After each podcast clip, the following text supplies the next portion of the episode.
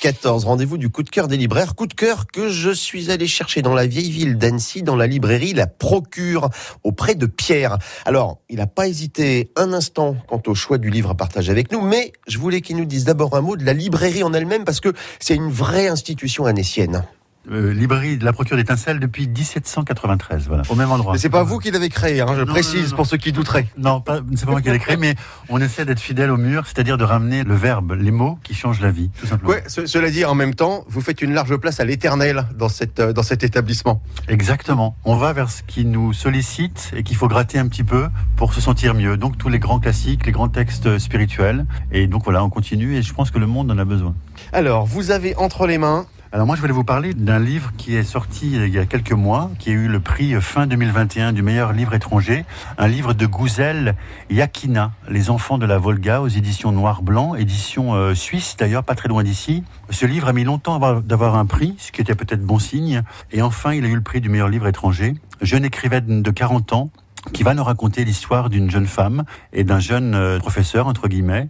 On est euh, chez ce million d'Allemands coincés en Russie, invités par la tsarine Catherine. Ensuite, le tsar va tomber, les communistes arrivent. Donc c'est toute cette période où, où ce million d'Allemands se retrouve en porte-à-faux et va devoir euh, bouger, va devoir souffrir.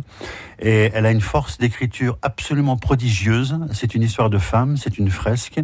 Et par le biais de cet exil et de cette migration, on va se rendre compte de l'importance de la langue, de l'importance du détail, de l'importance du quotidien, de l'importance des relations humaines. Et surtout, surtout, c'est dans un milieu très hostile mais très beau.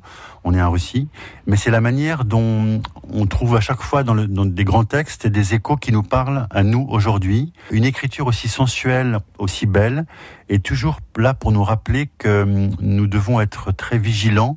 Euh, et c'est peut-être l'acte écologique suprême, euh, vigilant par rapport à la beauté du quotidien qui est juste là à portée immédiate et qu'on a tendance à ne pas regarder parce que nous sommes inquiets, distraits ou addicts, entre guillemets.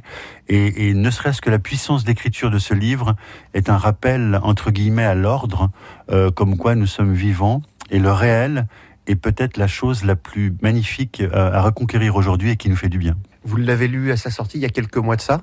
Oui, tout à fait. On l'a sorti, on l'a, on l'a devancé parce qu'on a senti que ce livre était important. Il y a une préface de Olitchkaya dans son premier roman qui était réédité en poche et qui disait on ne croyait pas qu'on pouvait encore écrire comme ça aujourd'hui.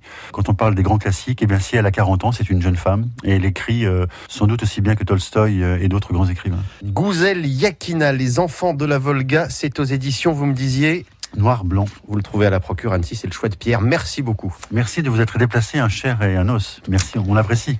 Cet entretien, je vous le précise, était enregistré euh, quand je suis allé rencontrer Pierre avant que la guerre entre Russie et Ukraine ait débuté, ce qui n'enlève absolument rien à la beauté de ce livre.